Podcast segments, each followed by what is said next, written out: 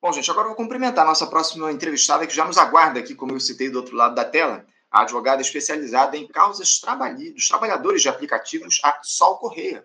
Sol Correia, bom dia. Bom dia, Anderson, tudo bom? Tudo bem, Sol, tudo bem. Agradeço muito, Sol, a tua presença aqui, a tua participação, por você ter nos aguardado para bater esse papo, porque é um tema fundamental, o, Sol, esse que a gente vai trazer aqui. Porque na semana que passou, a Justiça tomou uma decisão que pode aí ser classificada como histórica. A quarta vara do trabalho de São Paulo condenou a Uber a reconhecer o vínculo empregatício de todos os seus motoristas. Essa decisão, o, Sol, ela tem abrangência nacional e vale para os que dirigem pelo aplicativo em todo o país. A plataforma também foi condenada, ao Sol, a pagar, uma, um, a pagar um bilhão de reais, né? um bilhão de reais por danos morais coletivos. A sentença veio em resposta a uma ação civil pública que foi ajuizada pelo Ministério Público do Trabalho de São Paulo no ano de 2021. Em sua sentença, o juiz Maurício Pereira Simões afirmou o seguinte: abre aspas, o poder de organização produtiva da ré sobre os motoristas é muito maior do que qualquer outro já conhecido pelas relações de trabalho até o momento. Não se trata do mesmo nível de controle, trata-se de um nível muito maior, mais efetivo alguns trabalhando com o inconsciente coletivo dos motoristas, indicando recompensas e perdas por atendimentos ou recusas, estar conectado para a viagem ou não. Fecha aspas. Albert afirmou, o, o Sol, que vai recorrer dessa decisão e que não vai adotar nenhuma das medidas elencadas na sentença antes que todos os recursos cabíveis sejam esgotados. Sol, eu, eu queria que você nos dissesse, enquanto advogada especializada aí desse tipo de causa, o que, é que representa essa decisão da Justiça reconhecendo o vínculo trabalhista dos trabalhadores da Uber? Pode ser aí o início de uma verdadeira revolução no mundo do trabalho? Oi, Anderson. Bom, primeiro te agradecer por esse espaço. De fato, é um espaço que falta muita informação e é uma área do trabalho que vai impactar todas as próximas gerações, né? A tecnologia ela entra é, sim, ela, a gente não vai conseguir retroceder com relação a isso, a gente nem quer retroceder com relação a isso, mas o que a gente não pode aceitar é o retrocesso na, pro, na proteção desse trabalhador, né? E o que essa, essa decisão traz de histórica, inclusive, é que nunca antes nós tivemos uma decisão do judiciário tomada em acesso a dados. Esses dados, pela primeira vez, foram acessados. Então, a gente já existe, sim, no judiciário trabalhista brasileiro, inúmeras causas, a gente pode citar aí centenas de causas em todo o território nacional, só que essas causas elas eram decididas com base em dados apenas é, que eram criados no curso do processo, a oitiva das partes, alguns documentos, né? Porque o motorista também, quando ele é desligado da empresa, ele perde o acesso às informações ali dentro da plataforma. Então, pela primeira vez, essa ação civil pública, ela inicia, na verdade, com uma, uma ação do, do, do, Núcleo de Combate de Fraudes do Ministério Público, que já, já fazia essa investigação. Investigação essa que eu preciso registrar, né? A doutora Ana Carolina Paz Leme, minha amiga pessoal, né, que escreveu dois livros já sobre o assunto, ela fez um compilado e tentando explicar, inclusive, acessar os trabalhadores uma linguagem acessível, né? Para que eles entendessem, como você muito bem leu aí na decisão do magistrado, toda essa manipulação que eles sofrem, que é tão, tão sensível que às vezes a pessoa acha que está fazendo porque quer, e na verdade ela está fazendo de forma totalmente manipulada. Então, a, a, o marco histórico da, da decisão da quarta turma não é apenas pela, pelo valor de um bilhão, que é pouco, a gente vai poder falar sobre isso. É, não é apenas pelo reconhecimento do vínculo, que era algo que já acontecia, já ficava muito claro aos magistrados em vários, em centenas de outros processos, mas é, de fato, pela primeira vez, ter acesso a dados que, de forma muito clara, como foi declarado né, pelo próprio juiz, é, deixa, deixa é, é notório que toda ação que essa empresa assumiu no Brasil e no mundo foi proposital. Então, agora a gente pode fazer isso com base em dados, em base em provas que a própria empresa teve que trazer ao processo. Uhum. Não, muito importante, muito importante essa decisão que foi tomada. Agora, já há precedentes, o Sol, de uma decisão como essa em outros países? O Uber já reconheceu vínculos profissionais em algum outro lugar? Então, primeiro assim, ó, o, o, legal da gente falar é que no próprio Brasil há precedentes jurisprudenciais do Tribunal Superior do Trabalho, né? Então, é, a gente tem hoje, a gente brinca, né, que o placar está 4 a 3 para o trabalhador no Tribunal Superior do Trabalho, porque nós temos quatro turmas que já reconheceram o vínculo contra três que não reconheceram. E aí é importante a gente dizer, as três que não reconheceram nunca tiveram acesso aos dados que a quarta turma teve.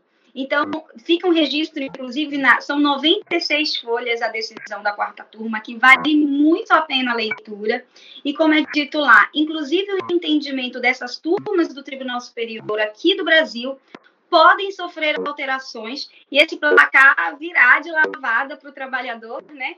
Porque agora se tem acesso aos dados. Já no mundo, é, o, que, o que, que acontece? Né? E isso acontece no Brasil também, tá, Anderson? É, Existe ações de, de muita manipulação por parte da empresa. Então, a empresa no mundo, quando ela se vê diante de uma possibilidade de reconhecimento, de proteção a esse trabalhador, ela tenta fazer os chamados acordos. E aí, é, já existem sim decisões no mundo, fora até no berço da Uber, na própria Califórnia, né? Existem decisões, mas a empresa usa aí de alguns artifícios para dizer que cumpriu sem ter cumprido integralmente, né? Então, é, de fato, assim, ó, para deixar muito claro, né, e para ficar registrado, não é o ideal que o judiciário esteja tendo que falar o que é essa relação porque é inegável que é uma, um, ela tem um modus operandi, essa forma de trabalho, que é nova. É o mesmo trabalho, não mudou nada, né? Só coloca o nome bonitinho para a gente ficar na dúvida se é ou não é. Mas é o mesmo trabalhador, é o mesmo trabalho, nisso não houve mudança. Só que agora ela tem um sistema muito mais apurado de fiscalização né? E, e, e, essas questões chamadas gamificação, que você não vê o chefe diretamente, mas o chefe está ali te dando ordens através de um aplicativo, né? Tá com esse controle absurdo, que sabe inclusive o local que você está, a hora, o que você está fazendo, ouvindo a escuta ambiental do que acontece dentro do teu veículo. Então, assim, é uma, uma fiscalização extremamente apurada, nunca antes vista, né? É, então, sim, o ideal para essa situação seria uma resposta do legislativo, né, é, regulamentando essa situação, né, o que não aconteceu, e aí, né, quando o Lula assumiu, né, ele, ele tomou como, como é, premissa a necessidade de regulamentar essa atividade, foi feito um grupo de trabalho do qual eu faço parte, né? No caso dos motoristas de carro, e também existe o sub, eu faço parte do sub, subgrupo dos carros. Também há o subgrupo das motos, né? Dos entregadores. E aí é, está numa tentativa de construir um projeto de lei para aí sim ir para o legislativo fazer essa aprovação. Mas enquanto isso, o judiciário não podia ficar é, parado, obviamente, e as demandas são tantas que houve essas manifestações, todas essas decisões, e agora a decisão da quarta turma, que para a gente, assim, ó, é um bálsamo, sabe, assim, nosso coração ficar quentinho de ver que o que a gente tanto falava, tanto tentava mostrar, agora está provado. Não tenha dúvida, não tenha dúvida, ainda mais por conta dessas informações que vieram trazidas aí a partir da plataforma para esse processo. Agora, como é que os trabalhadores receberam essa decisão. Só você já tem uma impressão a respeito da reação dos profissionais que trabalham para Uber? Sim, Anderson, olha só, como a gente falou aqui, toda forma de manipulação que essa empresa é, faz ao longo dos anos, uma delas é tentar se descaracterizar. Então, dizer, olha, não é uma relação de trabalho, você não trabalha para mim, você trabalha para você. Então, essa empresa, ela entra no mercado com um marketing ferrenho em que ela tenta dizer, olha, seja dono do seu próprio negócio, né? Coloca esse trabalhador na função, na, na, no lugar de um empresário.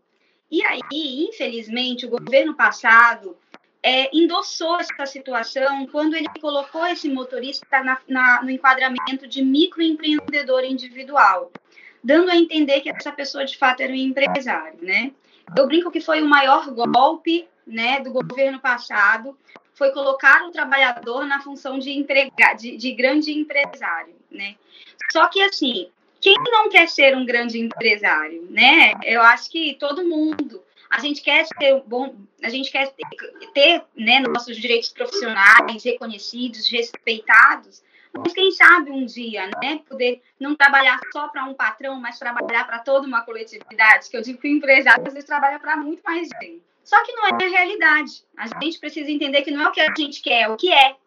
E o que é é que essa pessoa não é um empre empresário, inclusive um empresário, vamos lá, um microempreendedor individual, ele, ele é um empresário que em algum momento ele pode ter um negócio dele escalável, ele pode crescer. O motorista de aplicativo não tem essa opção nunca, porque ele não pode colocar outros motoristas para trabalhar para ele. A atividade dele depende só dele. O negócio dele não tem chance nenhuma de crescer, o que já prova que ele não é um empresário. Mas essa fala, Anderson, entrou de tal modo nos motoristas que eles têm muita dificuldade de enxergar que não são empresários. Né? Até pela questão do, do o trabalho externo, ele tem peculiaridades. Você consegue escolher o dia que você vai trabalhar, você consegue escolher o teu horário, que isso é uma característica do trabalho externo. Então, o que que os motoristas estão falando, tá? A fala é não queremos CLT. O que também é um erro absurdo, porque quando você pergunta para esse motorista, eu, eu, até brinco, eu falei assim mesmo, vocês não querem CLT? Vocês querem o quê? Concurso público para entrar na Uber? Me explica o que é. E eles geralmente falam assim, não, ó, a gente não quer CLT, a gente quer ser autônomo. E aí eu tenho que sempre estar tá explicando, gente, o autônomo está na CLT. todos os trabalhadores, de alguma forma, estão lá. Obviamente, ainda não teve uma regulamentação de direitos para o autônomo, mas estão lá. De fato, o empregado, o modelo empregado, é o que tem mais direitos. Só que a, a, a empresa, inclusive, Anderson, justamente por conta desse grupo de trabalho, ela tenta levar, ela, como eu já falei, né, colocar na cabeça desse trabalhador que ele é um empresário, é, ela, ela tentou colocar na cabeça do trabalhador que ser empregado significa um salário mínimo e oito horas trabalhadas por dia, ou seja, no sentido de dizer assim, ó, você vai ser obrigado a trabalhar todo dia, e aí o, o, o trabalhador, obviamente, vendo o risco de perder sua autogestão, ou reduzir seus ganhos, porque ele, ele gasta muito com esse carro. Como que ele vai ganhar um salário mínimo? Né? O salário mínimo, às vezes, é a parcela do carro que ele compra ou ele aluga, enfim. Então, eles ficam com muito receio. Então, há essa manipulação de marketing por parte da empresa e a desinformação faça com que os trabalhadores não se vejam como tal, né? E aí, a, eles não receberam nem todos, né, mas uma, um número expressivo de trabalhadores não recebe isso com bons olhos por desinformação. Como eu disse, a desinformação é tamanha que ele diz que não quer CLT. Ele nem, nem se posiciona de forma correta. Eu não quero ser empregado. O que também não dá para escolher, né? A gente não pode dizer eu não quero se a lei diz que é. Sim.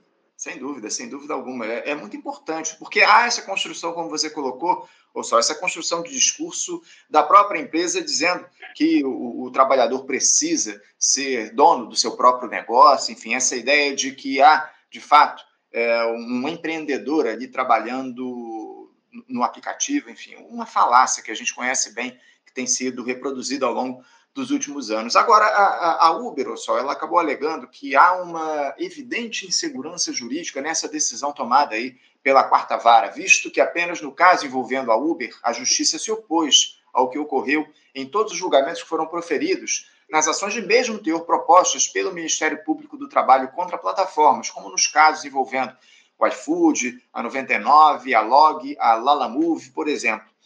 É, esse argumento da empresa procede, o, o, o Sol, e, e, por que, em relação a essas outras plataformas, não houve decisões semelhantes? Anderson, olha só, é, eu poderia, por exemplo, ter uma, vou dar um exemplo, né? Eu, eu tenho em casa uma pessoa que se enquadra, por exemplo, como trabalhador doméstico, e você também tem na sua casa essa pessoa. Ah, no meu caso, na condição de empregado, no seu caso, na condição de diarista. Para a gente delimitar né, quem é esse trabalhador, a gente precisaria ter acesso às informações. Como que funciona na minha residência? Como que funciona na sua residência? O juiz teve acesso às informações da Uber e na Uber ficou claramente que a ação da empresa é toda no sentido, e inclusive assim, ó, a gente tem alguns requisitos, né, para dizer se um trabalhador é empregado ou não. O, o, requisito da pessoalidade, que esse é muito fácil, porque o motorista só ele pode dirigir o carro. Se você entrar no carro não está aquele motorista, né, você vai você vai reclamar com a empresa é, onerosidade, essa pessoa faz isso sim para ganhar dinheiro, habitualidade, ou seja, esse motorista, ele pode até ter a, aquela impressão de escolher o dia ou o horário que ele vai começar a trabalhar, mas ele faz isso com frequência. Então, tá a habitualidade. A dúvida ficava sempre na subordinação. A subordinação ou não. E aí, o algoritmo da empresa é que vai dizer isso. As ordens que essa empresa dá através do seu sistema é que vai dizer isso. Então, o juízo da quarta vara teve acesso a todas as ordens, todos os comandos, é, todos os, os, interrogatórios que foram feitos aos mais altos cargos da empresa, que diziam: não, a gente controla o motorista dessa forma. A gente manda a seguinte mensagem e a gente sabe que ele vai se comportar assim. E se ele não se comportar, a gente vai punir a gente não vai mais mandar corrida para esse motorista. Então, assim, ó, eu não acho que essa fala de insegurança jurídica, porque o que foi decidido nas outras empresas, se as outras empresas operam disso ou não, de fato seja um argumento válido. Eu acho que, assim, é um argumento que eles vão ter que tentar de tudo agora. É natural que eles esgotem todas as vias recursais e a gente, no Estado democrático de direito, a gente quer isso mesmo, a gente quer o debate, ninguém teve medo disso inclusive um registro que precisa ser feito, Anderson, em todas as situações que agora a Uber está tendo que dialogar com o trabalhador, ela fala assim: ah, mas a gente precisa conversar, a gente precisa falar mais sobre o assunto. A gente sabe disso, a gente está tentando falar com ela desde lá de 2016 e ela nunca abriu. Os seus trabalhadores chegam nos espaços, nos escritórios para serem atendidos, eles não recebem qualquer tipo de informação. Então, o diálogo por parte do, do trabalhador, ele sempre foi tentado. E a empresa só está vindo agora por uma situação de extrema necessidade. Porque eu custo a dizer e acredito piamente que se não fosse, a, não fosse o, o governo federal iniciando o processo de regulamentação, se não fossem as decisões reiteradas, a, a, as decisões do TST, que agora dão mais é, é, é estão ganho para o trabalhador, essa empresa sequer viria também, ela continuaria nesse processo de exploração da classe. Sol, eu tenho uma participação aqui de um espectador nosso, Gilberto Costa, que eu queria trazer aqui para a nossa live. Ele diz aqui o seguinte: uh, o problema é que, por falta de alternativas, os motoristas preferem, entre aspas, acreditar no canto da sereia, que muitas vezes serve como justificativa quando são questionados. Uh, diante dessa afirmação, do, do Gilberto muito pertinente, o, o. Eu queria trazer uma questão para você. Dá para a gente acreditar que essa decisão da Justiça pode ser de fato um marco no fim desse quadro de precarização do trabalho aqui no nosso país? É uma medida que deve ser derrubada logo. Inclusive, essa aí é uma alegação entre alguns especialistas em direito, né, que essa decisão não para em pé, que já há jurisprudência contrária a esse entendimento. O próprio Supremo Tribunal Federal tem sido contrário ao reconhecimento desse vínculo. Você acha que essa decisão pode levar aí a um novo cenário no quadro trabalhista aqui no Brasil, ou essa questão da jurisprudência que já foi criada pelo próprio, inclusive, Supremo Tribunal Federal vai fazer a diferença nesse caso? Anderson, olha só. É, a gente, a gente vive no planeta Terra. uh, somos seres humanos. Então, eu sempre digo: não há como ter perfeição de seres humanos. Vai haver falha, a falha no judiciário, a falha no executivo, a falha no legislativo, a falha dentro da nossa casa por nós mesmos. Enquanto o ser humano fizer qualquer coisa, as falhas acontecerão, né? Então, assim, é, dizer que essa decisão ela não se sustenta, ela não se mantém, não, essa decisão não é tão frágil quanto as anteriores, que, como eu falei, só tinham provas produzidas nos próprios autos. Então, essas provas, para qualquer juiz sério, qualquer magistrado, desembargador, ministro correto, que tiver acesso é, a essas provas, eles vão ter que considerá-las. Então, é, o fato da empresa recorrer da decisão e essa decisão aguardar ali um primeiro recurso do Tribunal Regional e depois ela ser encaminhada ao Tribunal Superior do Trabalho, eu não acho que é fazer a decisão cair. Até porque essa decisão, ela existe e ela só vai é, deixar de existir se lá no Tribunal Superior ou até mesmo, como você citou, no Supremo, ela sim é, for revogada. Antes disso, ela está aí, né? E ela não ainda produz efeitos, porque o próprio magistrado colocou na sua decisão que os efeitos, ou seja, assinatura de carteira, como que vai ser pago o dano moral coletivo, esses efeitos só vão acontecer com o trânsito em julgado, ou seja, depois de realmente esgotadas todas as vias. Então, assim, eu não acredito, eu acho que é, a Uber vai manipular a informação, ela vai fazer todo esse esse esse, esse diálogo, esse, essa, essa construção, né, de discurso para dizer não, essa decisão não dá em nada e tudo mais. É, e aí a gente vai ter bastante tempo porque outras coisas estão acontecendo em paralelo. A decisão do STF, como você citou, eu acho que vale a pena pontuar uma coisa. Essa decisão não foi uma decisão do STF. Essa decisão foi uma decisão monocrática do Alexandre de Moraes, que não houve um colegiado, não houve um consenso da decisão dele. Muito pelo contrário, a decisão do Alexandre de Moraes, a todos nós juristas e principalmente atuantes do ramo do trabalho, é, causa um espanto gigantesco. Por quê? A decisão dele, o processo que ele decidiu, que foi o da Cabify, que não havia vínculo, esse processo ainda estava no TST. Ou seja, antes mesmo de esgotar a via do TST, o Alexandre de Moraes já se manifestou dizendo que não, não caberia o vínculo naquela relação. Né? Ou seja, só que, detalhe, quatro meses antes, é, quatro meses antes, em um outro processo, ele já tinha dito: olha, eu não posso me manifestar enquanto o TST não decidir. Por que, que nesse ele se manifestou se manifestou contrário ao vínculo se o TST ainda não tinha decidido. Então, assim, todos os operadores do direito do trabalho sentiram-se muito chocados com a decisão dele, né? É, mas eu acredito muito que possa, inclusive, haver um juízo de retratação, porque essa decisão do Alexandre de Moraes, ele encaminhou essa decisão para o julgamento do colegiado, né? E a Procuradoria-Geral é, é, da República pediu vistas do processo para se manifestar. Já houve a manifestação e a Procuradoria-Geral já se manifestou pelo vínculo entre o motorista e a empresa Cabify, né? Que tem um modelo muito semelhante ao da Uber, né? Então, considerando isso, o que, que pode acontecer agora no próprio STF? É, primeiro, o Alexandre de Moraes pode exercer o seu juízo de retratação rever o que ele fez, o que, o que a gente torce muito para que, que, que o Xandão faça, né? Rever aí o que ele fez e aí é fazer efetuar o seu juízo de retratação, porque foi uma decisão assim que para gente assim não tem a menor explicação. Ele poderia não se manifestar, inclusive, com base em decisões passadas, em que ele deixa claro que o TST tem que esgotar a via do TST para ir para o STF. Primeiro ponto. Segunda coisa que pode acontecer também é o colegiado já se manifestar né?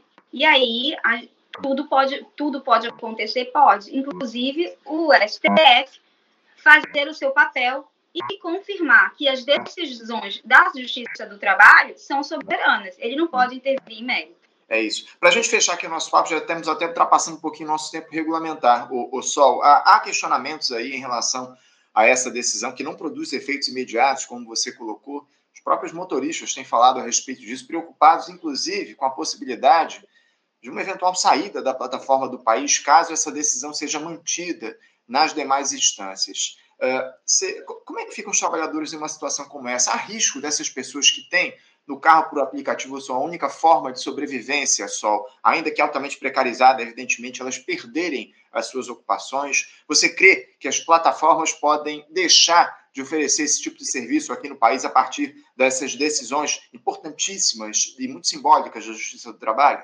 Bom, Anderson, é, uma coisa que a gente tem muito por esses trabalhadores é respeito.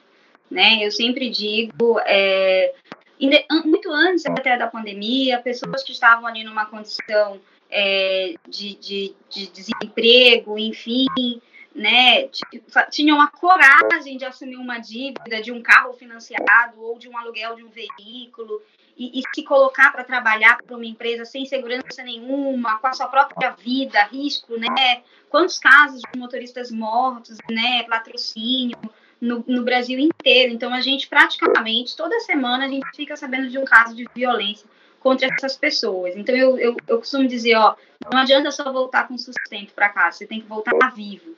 Então, tem muito mais coisa. Se a gente descortinar essa relação de trabalho, tem muito mais coisa e passa pelo, pelo ser humano mesmo, do, da empatia, do olhar para o outro, coisa que, infelizmente, parece que nenhuma pandemia mundial foi capaz né, de nos trazer esse olhar, infelizmente. Mas alguns ficaram e a gente continua aqui na luta. Com relação ao receio desses trabalhadores, é legítimo, né? Todos nós trabalhadores temos esse receio de ficar, né, sem o nosso nossa forma de sustento, seja ela qual for, seja precarizada ou não precarizada, é um, é um, é um, é um medo legítimo, mas a gente precisa é entender algumas coisas, porque grande questionamento está tendo por conta da, da condenação do dano moral coletivo arbitrado em um bilhão, né? E obviamente para gente que nunca pegou e nunca viu um bilhão, nunca teve um bilhão na conta, parece um valor muito alto, mas a própria decisão justifica como se chegou nesse valor de um bilhão, ou seja, eles tiveram acesso a dados. E esse um bilhão representaria só 1% do faturamento da empresa, né? Então, esses dados estão todos colocados. Então, primeiro, a, o motorista ele pode ter uma certeza. Ainda que essa decisão se concretize depois de esgotada todas as vias recursais, e essa empresa ela tenha que pagar esse 1 bilhão, esse 1 bilhão é só 1% do seu faturamento. Faturamento esse que foi construído sem pagar nada para todos nós. Porque o, o, a questão do dano moral coletivo, que precisa ficar claro, é o prejuízo que essas empresas pagaram para todos nós. Para o Sistema Único de Saúde, que teve que lidar com esses trabalhadores, ausência de contribuição para a Seguridade Social, pessoas, por exemplo, fundos de amparo para construção de casas, de moradia, tudo isso o Brasil deixou de ter porque as empresas resolveram que elas iam operar do jeito que elas bem entendiam. Né? Então, assim, ó, o que os trabalhadores podem ter é a seguinte certeza: essa decisão ela não é imediata. Esse valor de um bilhão, a ah, uma coisa importantíssima, a decisão é factível. Inclusive, o CEO da empresa já veio a público mundialmente dizer que podem ficar tranquilos que se tivesse que reconhecer o vínculo empregatício no Brasil, isso aconteceria, que a empresa tem plena condição de fazer, até a assinatura da carteira, ninguém vai lá levar aquela sua carteirinha azul, ela já é digital, as carteiras são digitais, então há como cumprir. O dano moral coletivo arbitrado em um bilhão não é um valor absurdo, é para gente, para nossa realidade, mas para eles não é, muito pelo contrário, né? Acredito, inclusive, que não, não cubra todo o prejuízo já causado, né? E uma coisa importante, a ameaça da empresa deixar o país, ela sempre aconteceu. Inclusive, foram uma das estratégias desse discurso de que ah, a Uber vai embora. Ah, o Brasil é um dos mercados mais rentáveis para a empresa no mundo, né? Então, é, a, o faturamento daí para mostrar que, real, que é real. Então, uhum. dificilmente isso aconteceria. Agora, eu costumo dizer assim, ó, eu, na vida eu olho para o pior cenário. Eu pego aquilo que eu mais tenho medo e falo, e se acontecer? E que, que, que, né, no que vai dar? Então Sim. vamos pensar no pior cenário, que seria, que também sei se seria o pior, mas no cenário da empresa sair do país. Já existem inúmeras outras, inclusive empresas locais, né, cidades sem até nem, nem acesso ao 4G, já tem aplicativos de mobilidade, né, empresas de transporte por aplicativo. Então, assim, ó, desamparados, essas pessoas não vão ficar. É isso. Não, é impressionante esse dado que você traz para a gente aqui. O faturamento anual da Uber aqui no Brasil, 100 bilhões de reais, né, aproximadamente. Né? Isso é, é, é algo estarrecedor. Eu não tinha essa informação. Enfim, a gente espera que essa decisão é, seja mantida acima de tudo, o, o Sol, e que o direito dos trabalhadores seja reconhecido. A gente precisa, acima de tudo, encerrar com essa trajetória de precarização do trabalho que há no nosso país, que foi é, implementada muito por conta da reforma, da contra-reforma realizada lá durante a gestão do Michel Temer, a contra-reforma trabalhista, é contra esse tipo de, de, iniciativa que a gente luta aqui no nosso programa. Sol, eu quero parabenizar você pela sua, pela sua iniciativa, enfim, pelo seu trabalho em prol desses trabalhadores. E a gente, mais uma vez, espera que a Justiça do Trabalho mantenha essa decisão, que caso esse, essa iniciativa, esse, essa medida chegue ao Supremo Tribunal Federal, ela seja mantida, acima de tudo, pelo bem do, do interesse do trabalhador aqui no nosso país. Só muito obrigado pela tua participação, um bom dia para você e uma ótima semana de trabalho. Eu que agradeço, Anderson. Bom dia. Bom dia, até a próxima. Conversamos aqui com Sol Correia, Sol, que é advogada especializada é, nas causas relativas aos trabalhadores de aplicativos aqui no nosso país, falando a respeito dessa decisão da Justiça do Trabalho que eh, obrigou o Uber a reconhecer o vínculo empregatício com os trabalhadores e pagar essa multa de um bilhão de reais, que corresponde, como a Sol disse aqui, a 1% do faturamento anual na empresa. Enfim, é estarrecedor. Você, ouvinte do Faixa Livre, pode ajudar a mantê-lo no ar. Faça sua contribuição diretamente na conta do Banco Itaú, agência 6157, conta corrente 99360, dígito 8. Esta conta encontra-se em nome do Sindicato dos Professores do Município do Rio de Janeiro e região, o Simpro Rio, uma das nossas entidades patrocinadoras, mas seus recursos são destinados exclusivamente para o financiamento do nosso programa. Você pode fazer sua doação de qualquer valor, utilizando também a nossa chave Pix, que é ouvinte@programafaixalivre.com.br. Sua contribuição é fundamental para a manutenção desta trincheira progressista no ar.